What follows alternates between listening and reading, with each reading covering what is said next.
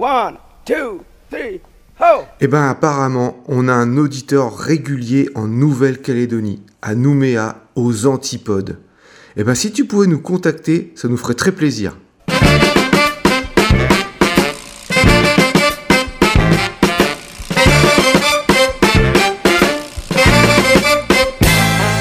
Tout le monde, c'est Pause Vélo et on est heureux de vous retrouver pour une émission consacrée à la sortie du Pro Vélo Info numéro 53. Comme tous les trimestres, on retrouve un des rédacteurs du journal ou un des correcteurs. Philippe, comment ça va? Mais très bien, heureux d'être là. Eh bah tant mieux Alors de quoi on parle dans ce numéro 53 de Pro Vélo Info? L'idée principale autour du dossier était de donner la parole aux associations dans le sens que euh, il s'est passé beaucoup de choses avec le Covid. Euh, beaucoup de choses se sont passées dans les villes, alors même que les associations n'ont pas donné l'impulsion. C'est passé des fois euh, sous la pression de voilà du, du peu de voitures, comme c'était à Lausanne, du report surtout du report du transport public sur le vélo. Et puis les, les communes ont pris très souvent la balle au banc, ont agi euh, et sans consulter les associations, alors même que c'est des choses qu'elles demandaient depuis des années. Donc euh, voilà, elles ont profité euh, de rappeler les communes, de se réjouir, et puis de voir que ce travail se faisait. Donc pour revenir à ProVélo Info, eh bien on, on s'est dit qu'on allait donner une plus large part aux associations, leur donner la parole pour que chacune raconte un peu ce qui s'était fait dans sa ville, de ce qui s'était passé sous l'effet Covid, si on veut bien dire. Et quelles actions elles ont menées aussi Alors, euh, ouais, comme je disais, souvent les actions, elles, elles, menaient des actions, elles les ont vues se réaliser. Et euh, voilà, c'était peut-être des années d'efforts qui se réalisaient alors même qu'elles n'avaient pas prévu que ça allait se réaliser. Tout d'un coup, euh, sous le, l'effet, voilà, comme j'ai dit tout, tout, de suite, l'effet, l'effet Covid. Qu'est-ce que tu as lu dedans qui, qui t'a surpris? Quelles actions étaient euh, euh, super euh, énergisantes ou quelles, quelles structures ont été mises en place? Qu'est-ce qui t'a frappé là-dedans, la lecture de, du magazine? Du point de vue des villes, c'est tout ce qui s'est fait assez classique. On est quand même dans la prolongation de ce que les associations ont réclamé depuis des années. Il me semble pas qu'on a réinventé la roue. Hein. on peut dire peut-être à Lausanne, parce que c'est la ville que je connais le mieux, parce que j'y voilà, habite, euh, on, a, on a un peu pacifié la ville. Il y a eu des zones 30 qui sont venues là où on ne les pensait pas. Euh, suite à une étude qui a été donnée par la ville euh, à un bureau danois, il est ressorti que la ville de Lausanne était, disons, pas assez conviviale pour le pourcentage de gens qui vivaient dans l'hypercentre. Dans le sens, dans une ville de cette taille, souvent on a moins de gens qui vivent dans l'hypercentre par rapport à la banlieue. Donc Lausanne a passé par exemple les, des places de parc en, terrasse. Donc ça a fait quelque chose de plus convivial, mais c'est pas franchement vélo.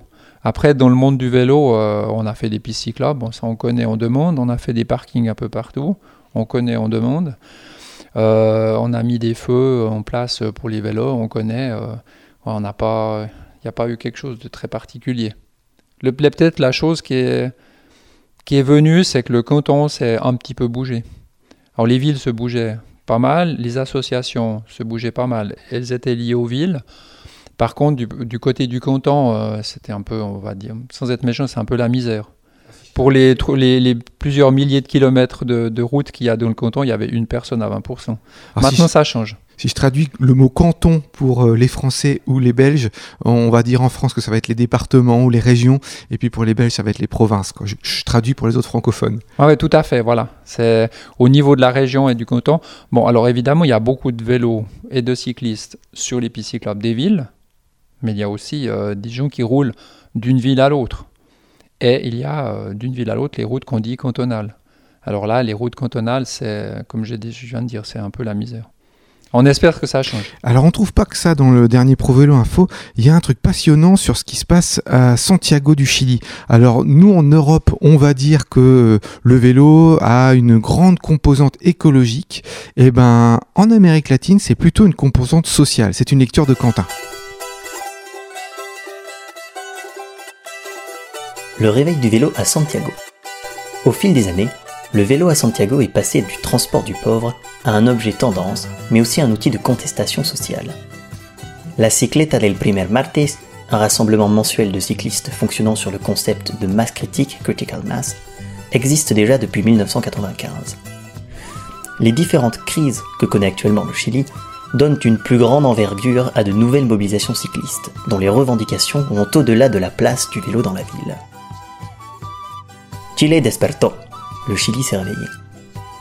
Le 18 octobre 2019, la hausse du prix du ticket de métro provoque une des plus grandes crises sociales du Chili.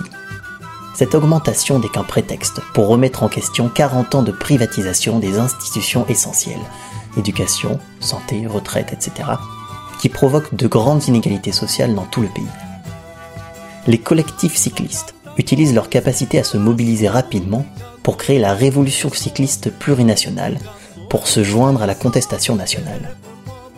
La place d'Italie, renommée place de la dignité, devient naturellement la place symbolique de la révolte grâce à sa situation géographique instaurant une zone limite entre les riches et les pauvres de la mégalopole. Chaque dimanche, des milliers de cyclistes convergent vers cette place, point de départ et d'arrivée de la mobilisation, arborant sur leur vélo des bannières aux couleurs aussi variées que leurs revendications. Le jaune pour protester contre les sociétés d'administration des fonds de pension, AFP, les foulards verts des militants pour le droit à l'avortement, le drapeau du peuple autochtone mapuche et les pancartes Yo apruebo, j'approuve, en faveur d'une nouvelle constitution plus égalitaire. Nous nous joignons à la lutte. Avec ce cri de rassemblement, le cortège composé de personnes de tout âge défile pacifiquement dans la ville, accueilli par les applaudissements des habitants des communes périphériques. Les personnes qui avaient l'habitude de manifester avant la crise sociale pour dénoncer les injustices dont elles sont victimes le font désormais à vélo et s'incorporent à la révolution cycliste solidaire autour de revendications communes. Dans un pays régulièrement marqué par des désastres écologiques impactant les plus vulnérables, et dans une des villes les plus polluées du monde, la pratique du vélo urbain devient depuis quelques années un des symboles du changement culturel du pays, conscient des enjeux environnementaux futurs. Le slogan fédérateur La dignité, la planète, ton futur, présent sur les flyers et banderoles du mouvement, prend tout son sens pour la population chilienne. Le vélo, une solution à la crise sanitaire. La crise sanitaire mondiale révèle les failles du système de santé chilien privatisé qui laisse les quartiers démunis dans une situation dramatique. Le Chili ayant l'un des taux d'obésité le plus élevé du monde, la majorité de la population prend conscience qu'un mode de vie incluant une mobilité active est primordial. L'effondrement en 2007 du nouveau système de transport de la ville, le Transantiago, trop éloigné de la réalité des pratiques des usagers, avait révélé au grand jour les lacunes du réseau de pistes cyclables existant face à un accroissement spontané de la demande. Les émeutes de la crise sociale détruisant des stations de métro, symbole de la révolte, ont renforcé les injustices en matière de mobilité. La deuxième crise, cette fois sanitaire, en quelques mois accentue davantage les inégalités sociales de Santiago en isolant davantage une partie de la population mais elle favorise également la pratique du vélo, plus économique et respectant les nouvelles règles sanitaires. Des pistes cyclables temporaires apparaissent, seulement dans les quartiers aisés de la capitale, tandis que des cyclistes qui manifestaient depuis octobre deviennent des livreurs de biens essentiels à la survie de ces personnes oubliées du gouvernement. Ces différentes crises successives ont permis de renforcer le vélo comme un puissant vecteur des différentes mobilisations, mais aussi comme un participant actif aux solutions par Mathieu Guillot, chercheur. Et ben voilà pour cet article lu par Quentin sur le vélo à Santiago du Chili. Euh, est-ce que tu n'as pas l'impression que ce qui s'est fait suite euh, à coronavirus et tous les aménagements qui ont été faits pour le, vélo, c'est pas juste de la peinture qui a été posée à la va-vite? Comme très souvent dans le, domaine du vélo et de l'appréciation des cyclistes, c'est un peu pas pifométrique, mais on verra après. On verra après. Moi, je peux pas. Certains aménagements à Genève ont été dit euh, faits sous l'état d'urgence, pas l'état d'urgence, mais sous le prétexte qu'on devait débloquer la situation pour le report du trafic des bus au vélo. Et puis que, euh, voilà, ce qu'attendent toutes les associations, c'est que tous ces aménagements soient pérennisés. Et Philippe, tu disais qu'à Lausanne, par contre, ça avait, l'air de vouloir durer ce truc-là. Il semble que euh, pas mal d'aménagements n'ont pas simplement été des coups de peinture. Euh, on va, peut-être on peut comparer euh, deux, manières de faire assez parlantes. On prend une piste de bus, on, met un on prend une piste, une, pas une piste de bus, mais une présélection. On met un pictogramme de, vélo dedans, ça vient une piste. Et puis, si le Covid disparaît et puis que la situation se rétablit, on peut dire on enlève le pictogramme de vélo, on repasse en blanc et puis c'est de nouveau une présélection. Par contre, à Lausanne, on voit plein d'aménagements comme une piste de cyclable qui passait à gauche des voitures. Euh, deux jours après, toutes les places de parc ont été déplacées vers la gauche. La piste de vélo passe entre les voitures et le trottoir pour que les vélos soient vraiment à l'abri. Au bout, il y a une perte de priorité pour les vélos. Donc des aménagements comme ceux-ci, on peut penser qu'ils vont perdurer. Ils sont déjà pérennisés en soi par le fait que ça demandait plus de travail. On va parler un petit peu d'actu là. Il s'est passé quelque chose le week-end dernier à Genève qui est extrêmement énergisant et qui donne le sourire. Il y a eu une votation, euh, c'est ce qu'on appelle euh, un référendum, euh, où les habitants du canton de Genève ont dû dire oui ou non à l'enlèvement, je, fais un peu plus simple que ce que c'est en réalité, à l'enlèvement de 4000 places de parking voiture et les Genevois ont voté oui à 58%. Tu t'attendais à ça? Ah non, euh, m'attendais. Euh, on était un peu focalisé sur la chasse et les avions, donc on avait peut-être un peu oublié les places de parc. Par contre, de voir le résultat, ça fait très plaisir. Ça veut dire que, entre guillemets, monsieur tout le monde, qu'on peut penser euh, un peu agressif vis-à-vis de tous ces cyclistes qui sont en surnombre maintenant, eh bien quand on leur donne la parole à ce monsieur tout le monde, eh bien voilà, ils votent euh, pas pour le vélo, mais en tout cas euh, contre la voiture. Après, on fait la déduction qui nous fait plaisir à nos cyclistes, c'est que si on est contre la voiture, forcément, on va être un peu pour le vélo.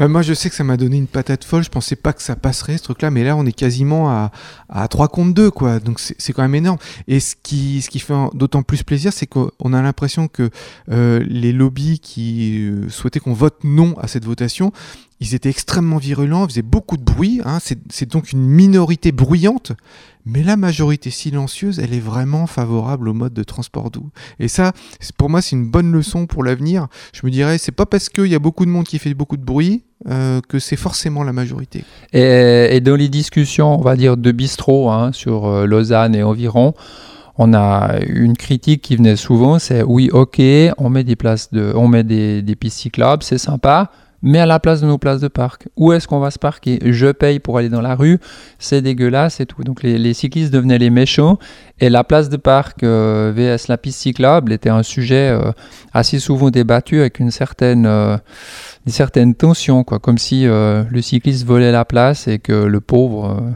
automobiliste ne pouvait plus se parquer. Donc ça fait d'autant plus plaisir pour Genève qui, voilà, que cet aspect n'a pas été pris en compte hein, finalement. Puis maintenant, pour leur dire, bah écoutez les gars, vous êtes la minorité, euh, puisque maintenant les pistes cyclables, les gens les plébiscitent au détriment des, des places de parc.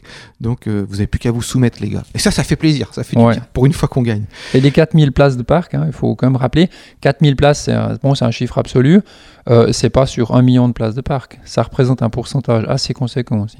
Ouais, ouais, c'est pas juste.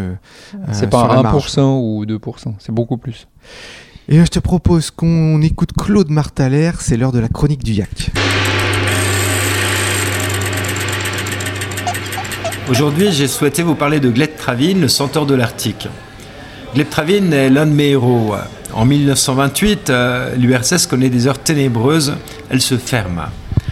Un russe, Gleb Travin quitte pourtant la péninsule de Kamchatka et réalisera un tour de son pays de 85 000 km dans le sens des aiguilles d'une montre pour ne revenir que trois ans plus tard.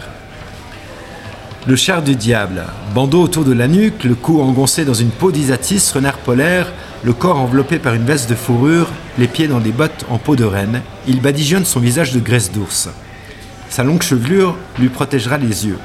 Les Tadjiks le surnommeront le Tchaitan Arba, le char du diable, les Sibériens le renne de fer ou le centaure. Gleb Travin parvient à Mourmansk le 21 novembre 1929. Il pédalera plus de 700 jours au-dessus du cercle polaire arctique avant d'atteindre le cap d'Ejnev, la pointe la plus orientale de l'Eurasie, avec pour seul instrument de navigation une carte au 1 6 millionième. Sa fascinante épopée dans l'Arctique éclipsera bientôt sa traversée partielle de l'Eurasie, Sibérie, lac Baïkal, Asie centrale, Caucase, Moscou, Leningrad, qui apparaît comme un simple échauffement. Le Grand Nord est magnifique, nous dit-il. On ne se lasse pas de l'admirer. Il faut ne jamais avoir vu l'Arctique pour l'imaginer comme une contrée triste et monotone. Nulle part ailleurs, je n'ai vu rien de tel. Le ciel, l'eau, les nuages, les icebergs, la neige, roulés sur une toile de neige comme sur la Voie lactée. Le froid extrême, pourtant, moins 50 degrés, lui cassera deux fois une pédale et son guidon. Il roule sous l'embâcle, le goudron blanc, mange de la viande crue et avale du blizzard. Son visage se tuméfie, se gerce. Il recourra parfois à des traversées en bateau, ce qui ne remettra jamais en cause l'esprit même de son périple.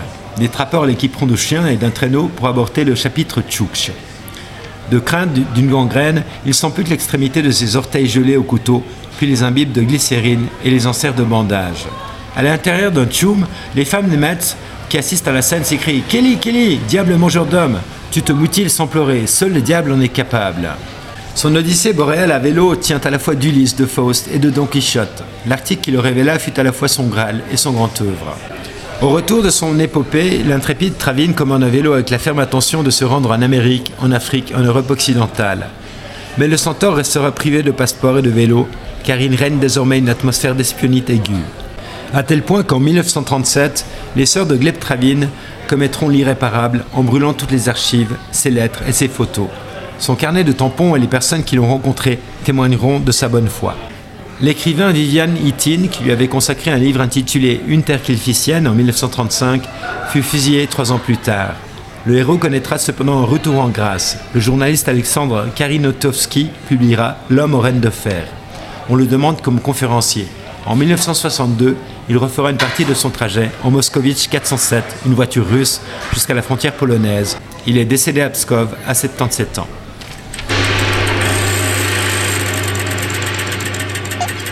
On est toujours avec Philippe de ProVélo Info et on va parler d'un autre article de ProVélo Info, Cyclomania. Alors moi j'adore le nom déjà, mais Cyclomania, qu'est-ce que c'est? Eh bien, c'est une, euh, incitation à, faire du vélo, évidemment, comme beaucoup de ce que fait euh, ProVélo Suisse. Mais euh, surtout, c'est un, une aide aux communes pour analyser le trafic cycliste. Dans le sens où une personne qui s'inscrit à Cyclomania peut télécharger ou charger une application qui permettra, après accord entre la personne qui télécharge son application et la commune, de, de, donner ou de faire, euh, de faire, comment dire, pas donner, euh, ouais, de donner ses, de, je ne vais pas le dire parce que ça fait donner ses données, mais de donner ses données à la commune, en le sens où la personne géolocalisée, très probablement, pourra, euh, par ses déplacements, se faire repérer par la commune. La commune pourra ensuite analyser les trajets du cycliste, où est-il allé, mais surtout les, ses durées de déplacement, euh, ses distances, ses points d'accès, tout ça. Parce que, voilà, sous l'effet Covid, de nouveau, il y a eu une grosse impression de oui, il y a beaucoup de cyclistes, mais aucun chiffre qui vient derrière. Donc maintenant, ce qu'il faut aux communes, c'est des chiffres.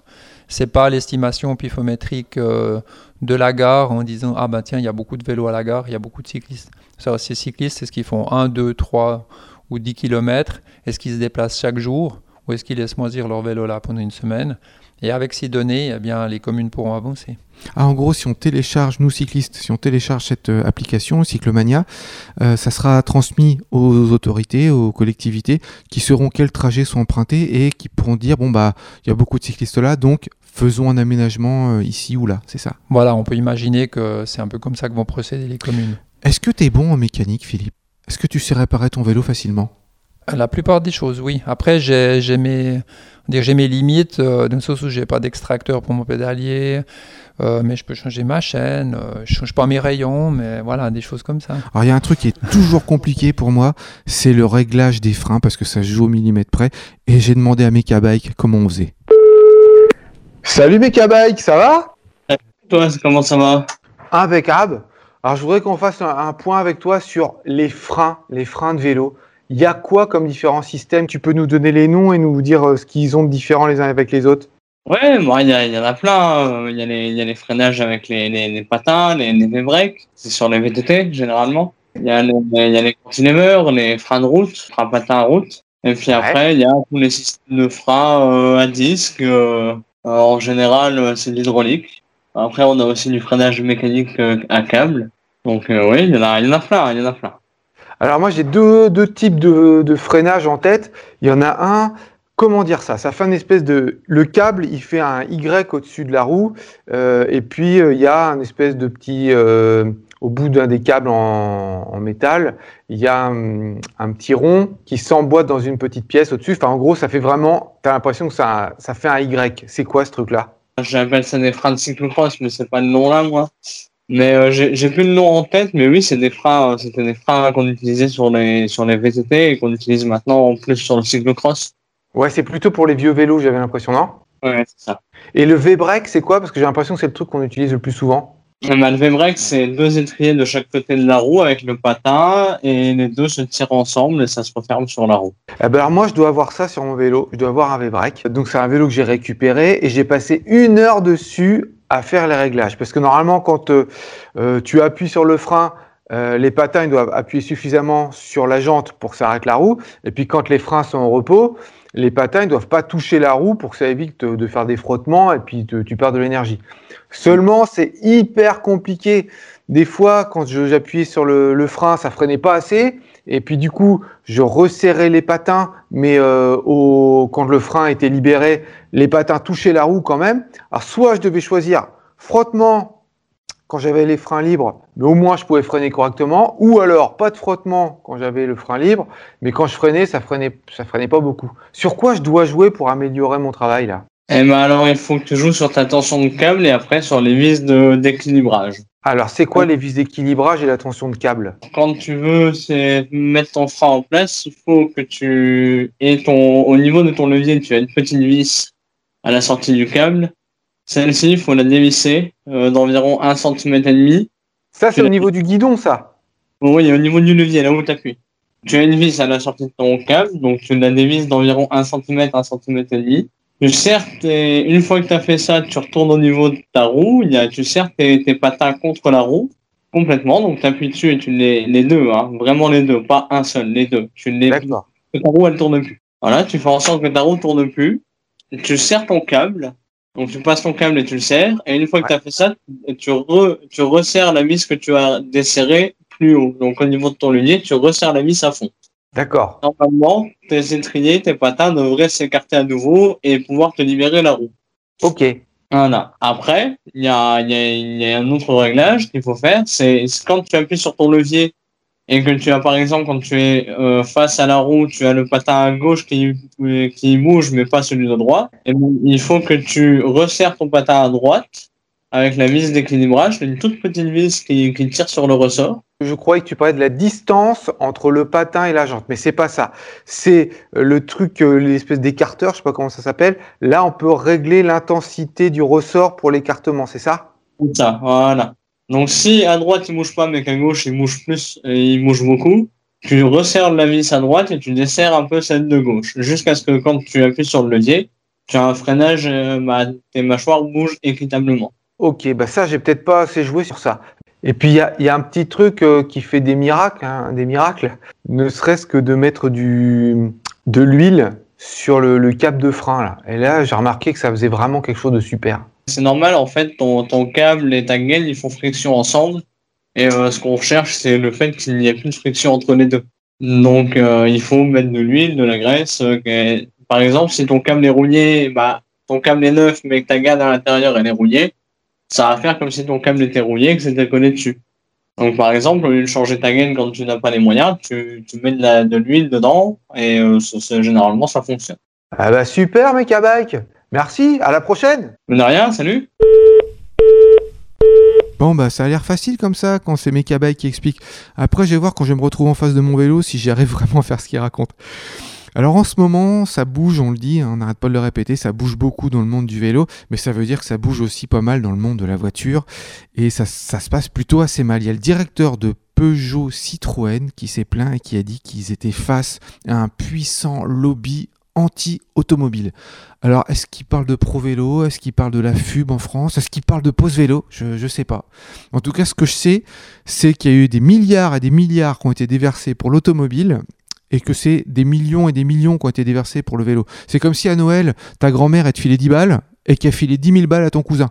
Donc parler de puissant lobby automobile, je trouve que c'est euh, un petit peu euh, la charrue qui se moque des bœufs. L'hôpital qui se moque de la charité, c'est plus ça que je voulais dire. Et puis on a certainement un futur prix Nobel d'économie qui, sur TF1, donc c'est un journaliste économique, sur, sur TF1, il a dit ça. Alors certes, Bridgestone aurait dû, aurait pu monter en gamme et fabriquer des pneus plus larges et plus chers, moins exposés à cette concurrence. À ceci près que la France dissuade les achats de gros véhicules avec un malus écologique de plus en plus lourd. L'État voudrait qu'on fabrique des pneus et empêche qu'on les vende. Il est partant pour sauver les usines, mais seulement après les avoir lui-même asphyxiées. Sans oublier les restrictions à la circulation automobile euh, dans les villes qui sont accrues depuis le confinement. Pistes cyclables en surnombre, fermeture de voies, embouteillages qui sont permanents. Une politique environnementale qui a bien sûr ses raisons, mais qui a aussi ses coûts. Moins de voitures, c'est moins d'usines et moins d'emplois. Un chômeur qui roule à vélo, c'est d'abord un chômeur. Il parlait de la fermeture de l'usine de, pneus en France, enfin qui n'est pas encore fermée, hein. on n'espère pas d'ailleurs, mais euh, voilà, donc c'est un, un j'allais dire un scientifique, non, c'est un, journaliste économique qui est complètement hors sol. Euh, donc euh, la fin des ressources, euh, le climat, c'est ça n'a rien à voir. Lui, il reste enfermé dans sa voiture, dans son immeuble de verre. Il capte pas ce qui se passe dans le monde. Et ce gars-là, voilà, on lui donne la parole avec un petit sourire en plus narquois de moi je sais tout. voilà, je vais pas donner son nom, ça, j'ai pas envie d'y faire de la pub, mais ça m'a fait mal au ventre. Piste cyclable en surnombre, et puis le petit sourire à la fin. Un cycliste au chômage, c'est d'abord un cycliste. Comme si c'était de la faute des cyclistes si l'usine Bridgestone fermée. Voilà. J'espère que les syndicalistes de la CGT ont bien compris. Il faut s'en prendre absolument à tous les cyclistes. J'ai parlé de ça avec des copains. Ils m'ont dit, ben, à la limite, euh, s'il y a de plus en plus de vélos, pourquoi est-ce qu'à Bridgestone on, on fabrique pas des pneus pour vélo? D'autres entreprises de pneus, euh, comme Michelin, ils fabriquent aussi euh, des, semelles de trail pour les chaussures de trailer. ils font des pneus de vélo. Et puis voilà. Hein, une voiture, c'est 4 cyclistes. Une voiture, c'est 4 roues. Mais 4 cyclistes, c'est 8 roues quand même. Ça fait déjà 8 pneus. Ils sont plus petits, on est d'accord, mais peut-être qu'on les utilise un peu mieux. bah évidemment, moi, ça m'attriste pour les, le, bassin euh, d'emploi de, de, Bridgestone. Bah évidemment, ça va pas être facile, mais euh, l'économie évolue, ça a toujours été comme ça. Euh, j'espère qu'ils trouveront tous un emploi rapidement. Mais alors dire que c'est de la faute des cyclistes, ben le, le, journaliste économique, quelque part, j'ai envie de te dire qu'à chaque fois que je le verrai, bah, je me dirais, ben, même si c'est un sujet que je connais pas, faut certainement penser l'inverse de ce que lui raconte. Quoi. Encore, faut peut-être faut peut-être aller dans le détail, hein, parce que dans le Pro Vélo Info qui va sortir, j'ai écrit une petite brève euh, justement sur les pneus, ça, sera, ça se raccroche. Euh, une firme italienne, on cite pas de, de marque ici, hein, je crois, on est à la radio. Voilà, alors on dira une firme italienne discrète mais puissante a une usine à Bangkok. Elle a une, une, une machine, un monstre qui fait, et pour ça, pour faire des pneus de VTT simplement, 64 mètres de long. Derrière ça, il y a une armée d'ingénieurs qui, euh, voilà, euh, après euh, bien des études, ont réussi à mettre du graphène pour que les pneus de VTT tiennent plus longtemps, une meilleure adhérence. Mais il y a aussi derrière le vélo, le loisir, tout un marché qui existe. Il n'y a pas que les pneus de voiture qui font vivre des gens. Et eh bien sur ce, on passe à l'agenda.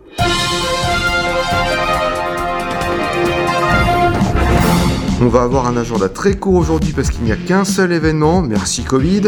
Si vous êtes du côté de La Rochelle, eh bien il y aura une session du festival Tous en selle, Tous en selle qui est un festival qui propose des films ayant très au vélo et ça aura lieu à La Rochelle au cinéma le CGR Les Minimes et c'est à 19h45 donc le vendredi 16 octobre.